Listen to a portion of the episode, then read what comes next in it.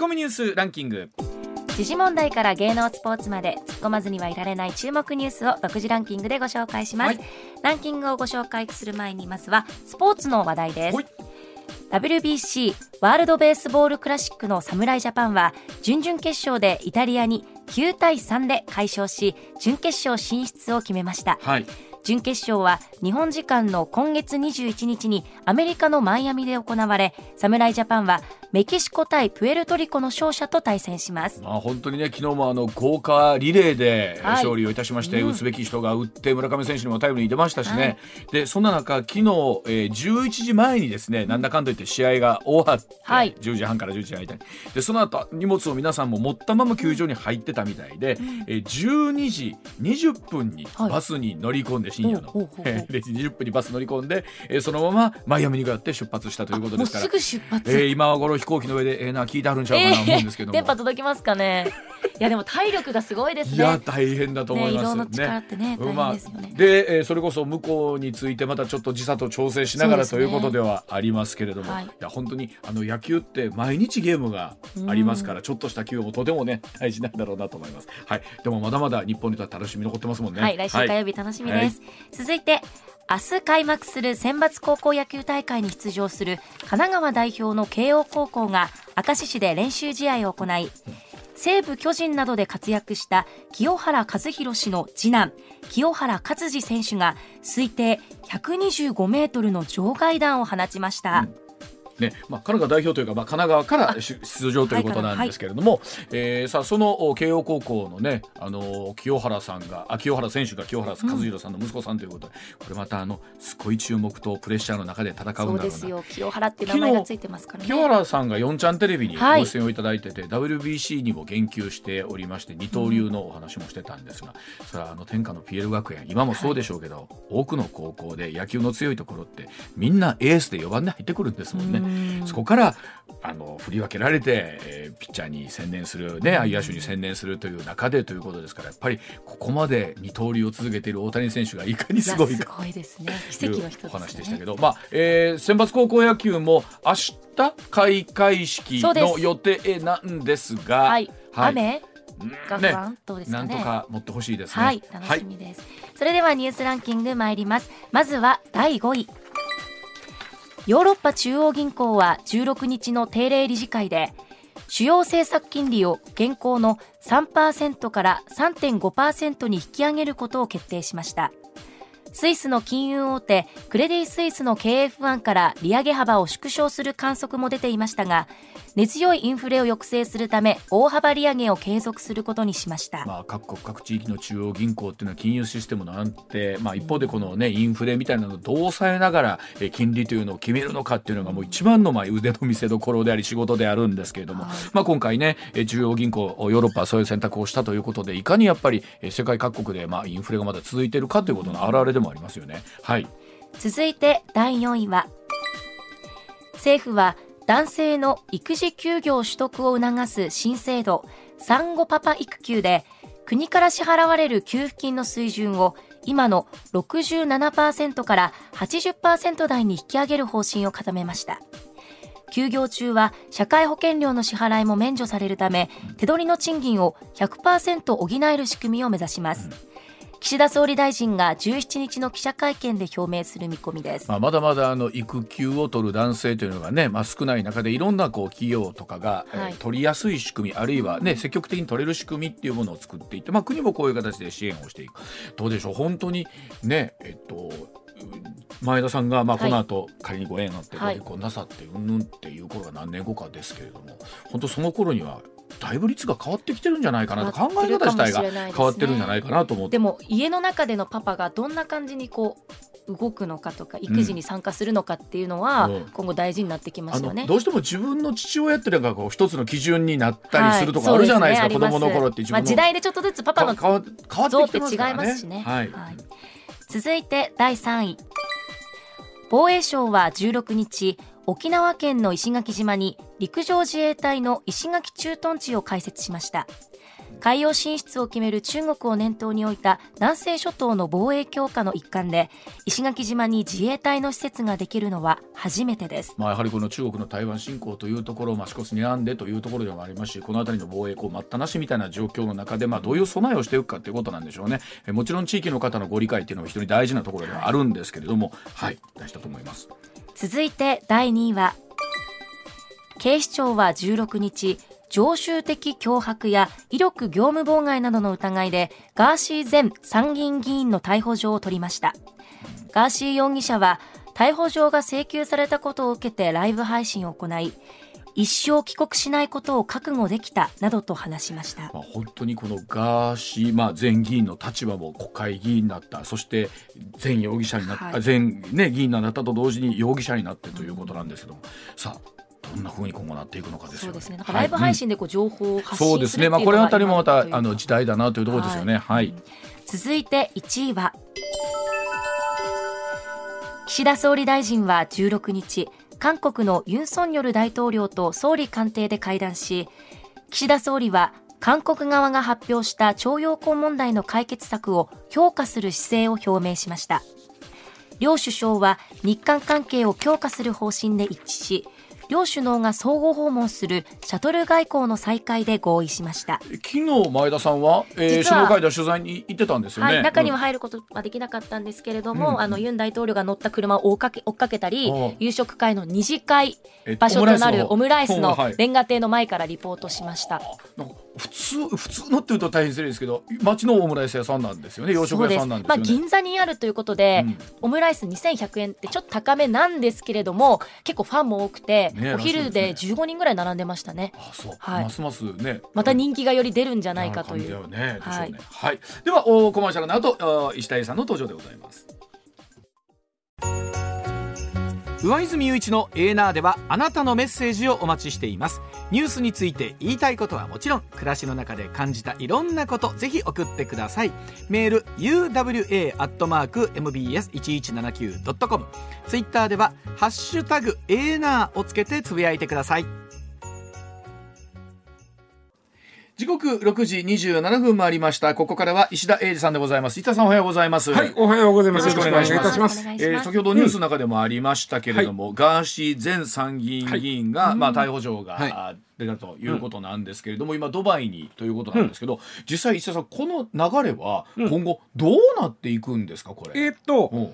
もう逮捕状が出てますね。はい。だからあのりょあのパスポートをむ、はい。向こうにせんことにはあかんので、パスポートをもうだから、えー返納返納してくださいと、はい。日本に帰ってきて。うん。っていうことになると、うん。えーそれでも帰ってけえへんと、うん。そしたらあパスポートの有効期限が切れてしまうので、はい。不法滞在になります。うん。不法滞在になると向こうの政府がまず逮捕します。はあで向こうの逮捕がせ政府が逮捕したら、えー犯人を引き渡してくださいということになるんですよ。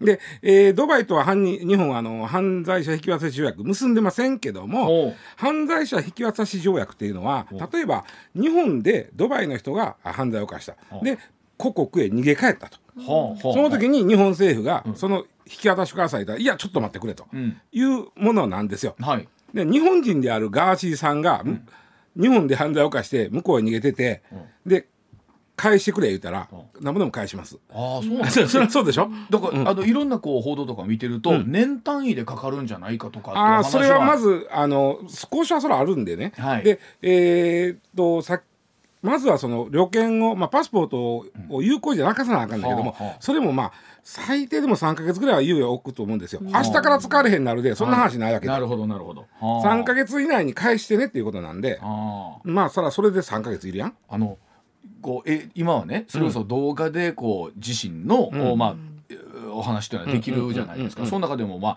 あもう日本という国はいかにちっちゃい国かみたいなところが始まって、もう帰れへんということを、まあ、コメントでは容疑者言ってるんですけど、うんこれはどうなんそれだけの自信はあるっていうことなん自信っていう変がさあまあ、この流れでいくと、うん。今言った流れになるんですよね、旅券の有効期限が切れて、で、えー不法滞在になって、向こうで捕まって、向こうが日本を引き渡すという形になるんですよ。うん。で、奥それで流れで奥の手は、奥の手っておかしいですけどほうほうほう。ガーシーさんとしての最後の一手としたら、向こうの人と結婚することです。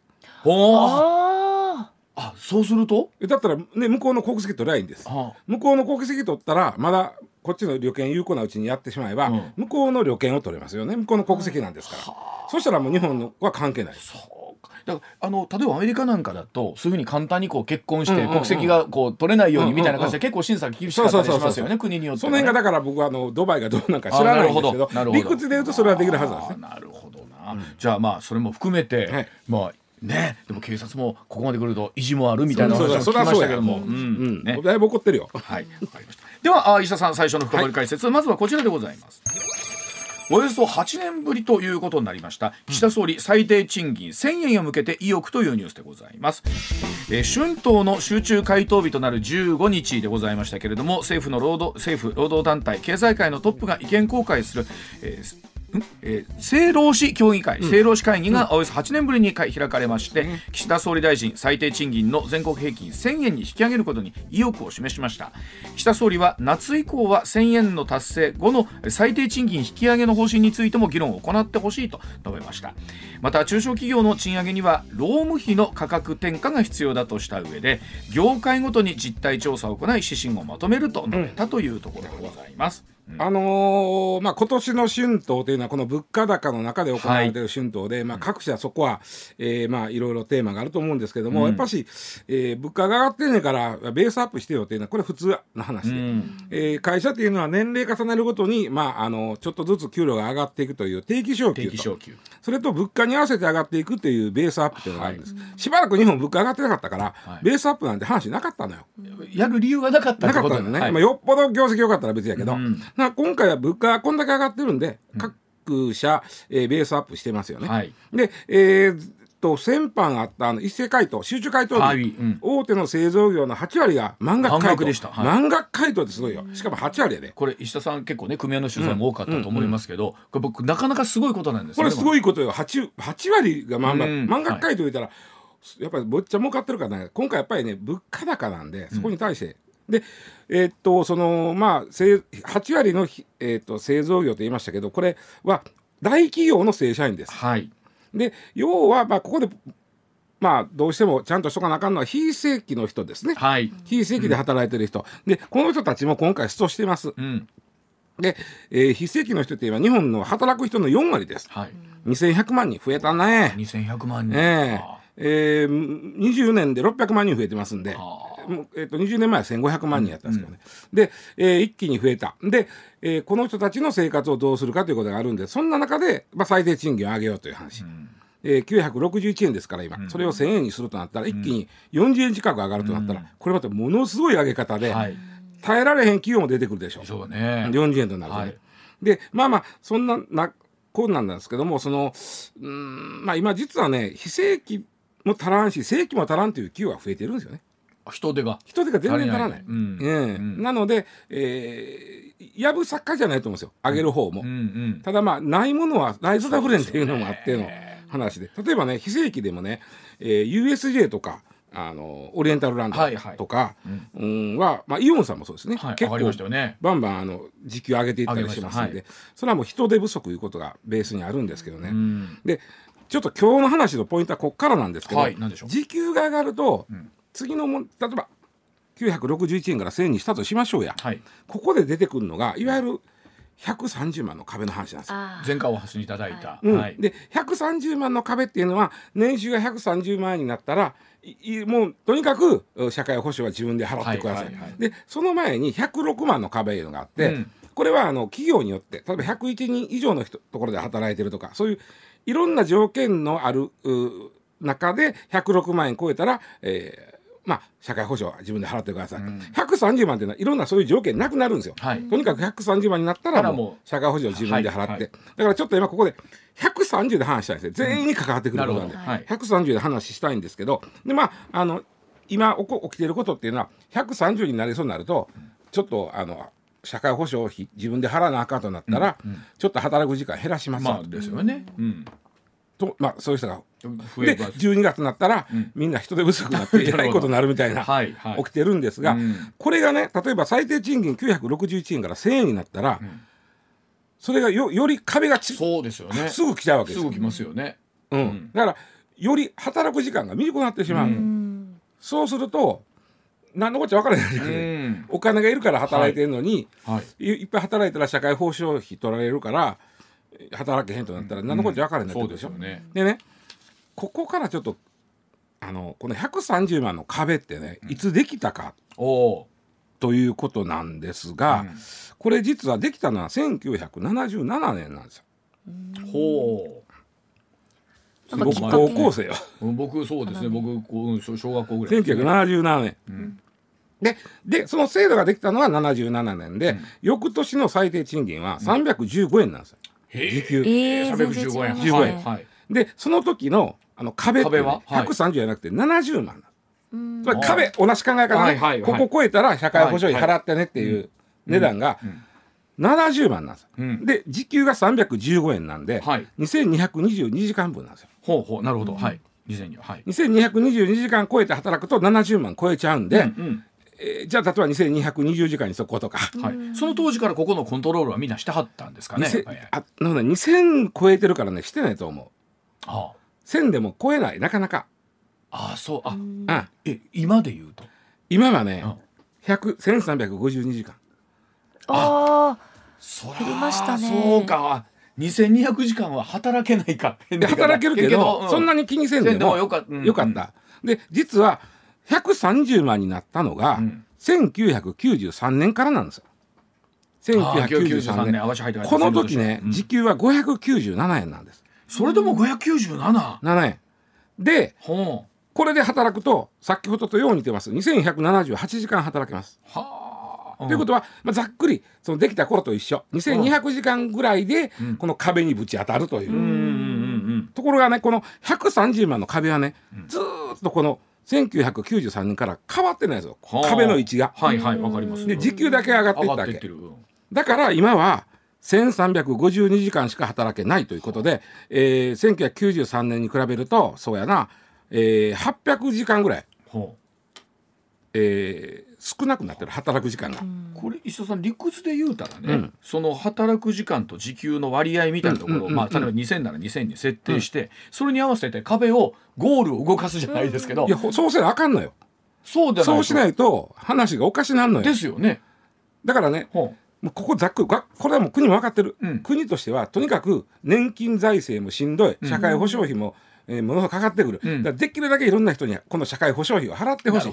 だから壁は動かせへん壁をぞ動かさずにはい、はい、時給上げていくぞってこれこれはちょっと待ってください。これはどれが正解なんですか？でも労働が縮小されちゃうわけですよね。そうなんそうなんそうなんです。うんだから僕はあの例えばね今回ねあの100うん特に106時間の壁に来るうん。人に対しては、えー国がうんあの社会保障費うん。の助成するからはい。払って働いてる話があるやん。はい。はい。これはね、うん。めちゃくちゃおかしな話でほ社会保障費が払ってほしいからこの制度を作ったのに助成するってどういうことやって話よはい。でもそんなお話が出てますよね。出てるでしょ、はい。これままものすごくおかしいんだけども、うん。で就業調整されるとあの、まあ、要はその働けへんとなった時に、えー雇ってる方の会社が困る、ね。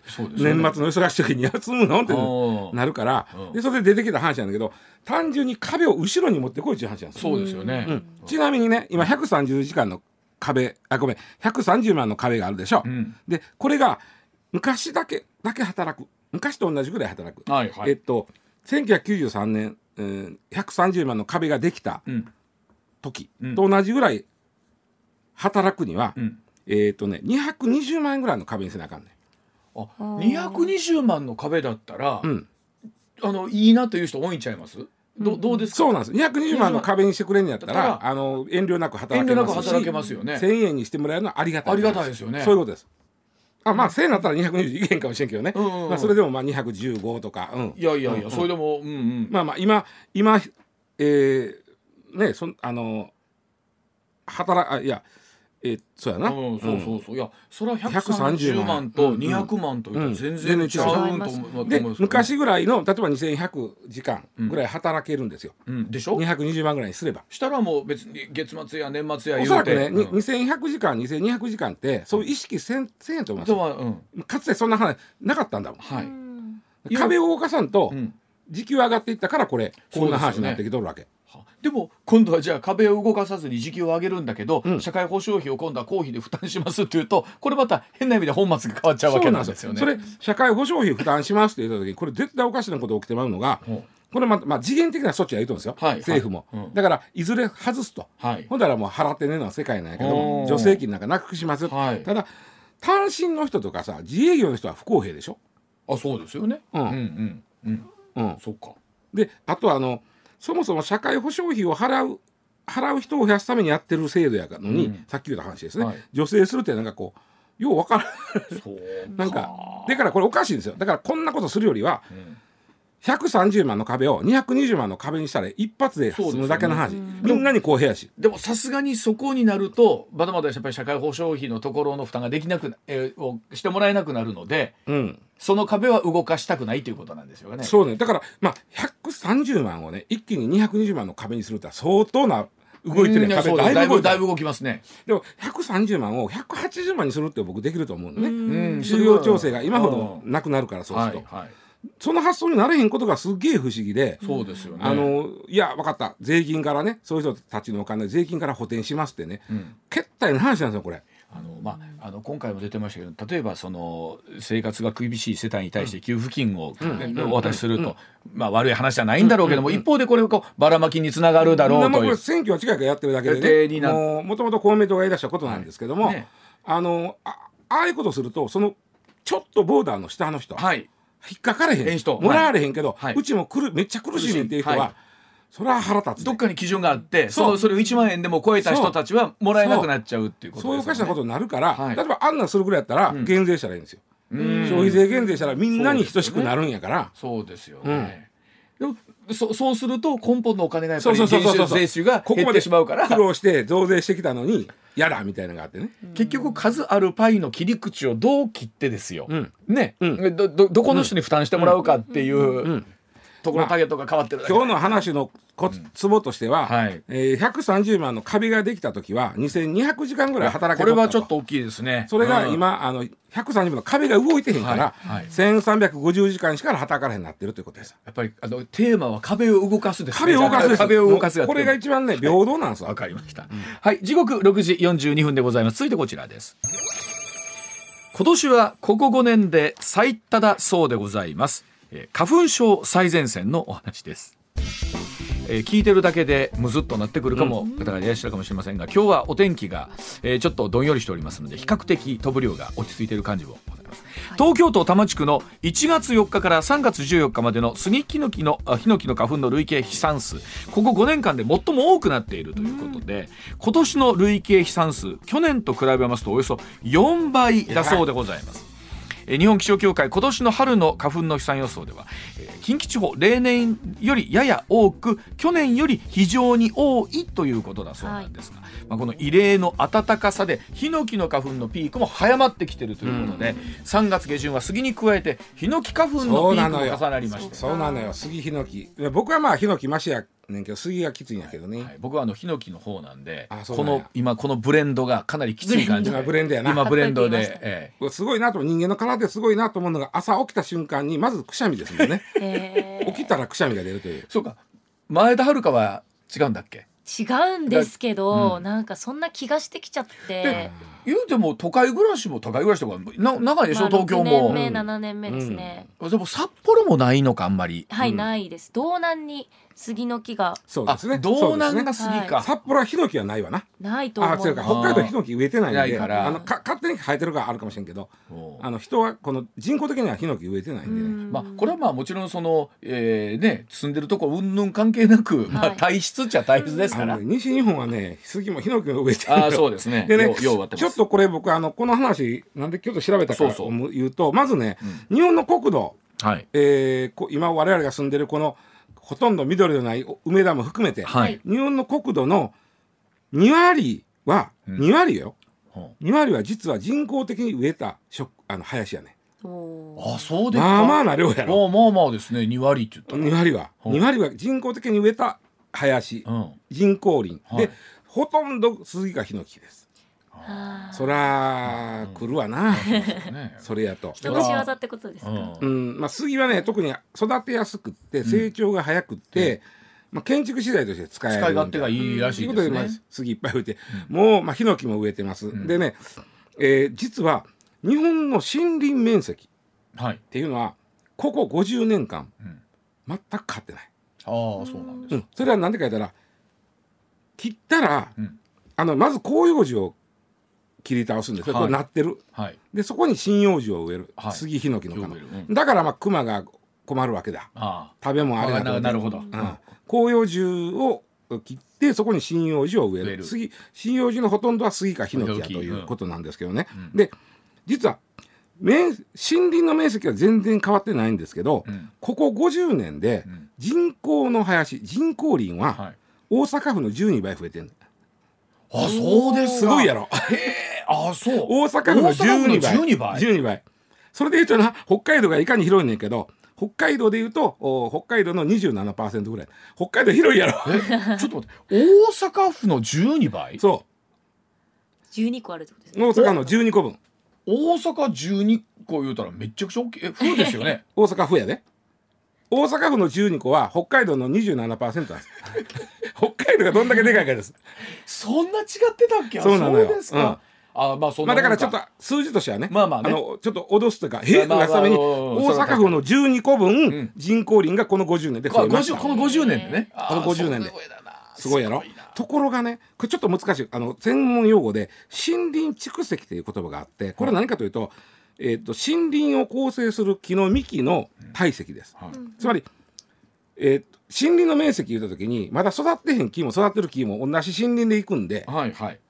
それ森林蓄積でいくと幹が太ったら、うん。そのまあうん。増える、つまりどんだけ木材として使える木がどんだけあるかというのが森林蓄積なんですけど、これ面白いのがね森林蓄積はこの50年でこの50年で、えー、3倍になってます。おあお。そつまりねううん。いもう切って使える木を切れ切っていないやなるほどえっていうことはそんだけ需要がないの？外国から入れてる。ははあ。外国の方が安いねん。そうか。それはそうですよね、もう戦後ね生産目的で植えてもう大体30年ぐらい経ったらもう切れるらしいんだけど、はいはい。それがまあ切れんままそのまま来ててまあほんでふ花粉負け散らしとんねん。はあ。なんやで。でももうその木自体はもうええ感じに育ってるわけでしょ。もうええ感じで育ってんねん。今ですよ使い頃はそうそうそう、とん。だから林野庁なんか日本の木使ってください言うてんだけどやっぱりず外国から来るやつの方が安いから、やっぱりなんかほら僕いつもここが不思議なんですけど、うん。日本ってこんだけね例えば賃金が上がらないとかんうんぬんって言ってるじゃないですか、でもそのいわゆるそういうところの人件費って必ずかかってきてそれがコストかかるとか言うでしょ、うん現実どうなんですか、そうよ。だからやっぱりね林業ってやっぱた大変やんあかはいはい。でそれかもう木として輸入した方が安いみたいな。でやっぱそうなんですね、うんあんのよね。質はやっぱり日本のやつがいいん？いいと思うけどね僕も。僕なんかそんな気はするんですけどね,、うん。ねでね面白いのはねこのこんだけみんながね花粉花粉って言い出花粉花粉って言い出したのはね日本で最初に花粉症って言い出したのはに1960年代なんだって。あ60年代もあったんですね、でもまあ80年代に入ってみんながなんか結構周りでもおるぞと言い出して、うん今大体ね、えー、3 4人3割4割が花粉症です。ということはまた花粉症じゃない人の方が多い。半分以上ってはんねんで、イメージないわ。なんか周りみんなクシュクシュ言ってるスタッフ今日辛そうです。目パンパンですもん。うちのメンバーで花粉症の人。うん、にああそうこれは向こうまあ4人いて2人違うか。あほんならそんなもんやっぱちょうど半分3割4割ですね。やっぱりねそんな年もんですね。行った人の方がやっぱどうしてもそのな暴露してるから長い間。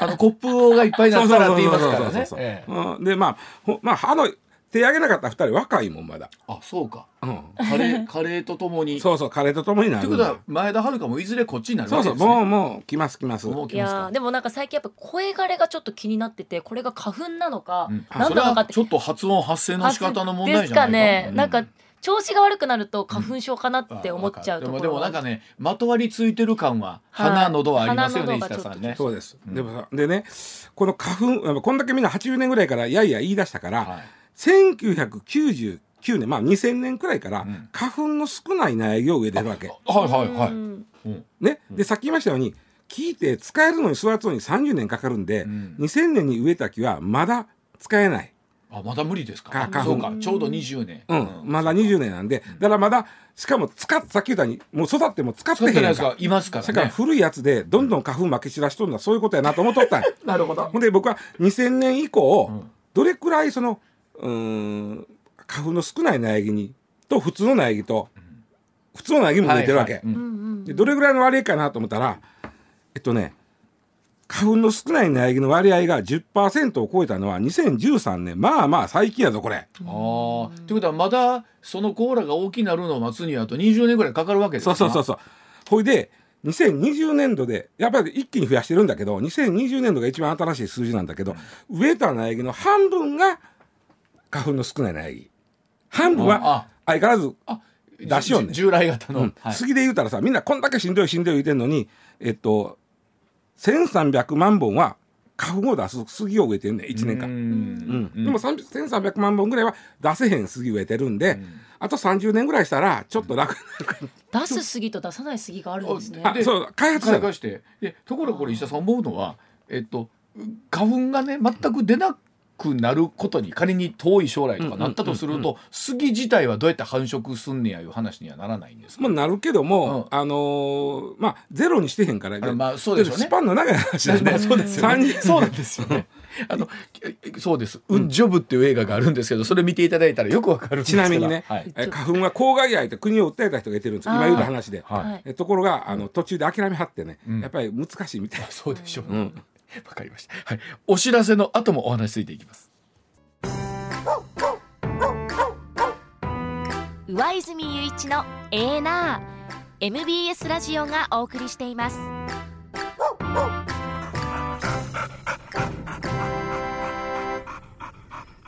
さあ時刻まもなく6時58分になります続いてこちらでございますえトゥクトゥクで死亡事故が発生いたしました、え15日ですが静岡県は熱海の国道でトゥクトゥクと呼ばれる三輪自動車が歩道に乗り上げまして次々と人を跳ねる事故が起きました。3人が病院に運ばれまして19歳の男子大学生が死亡し2人が怪我をしました。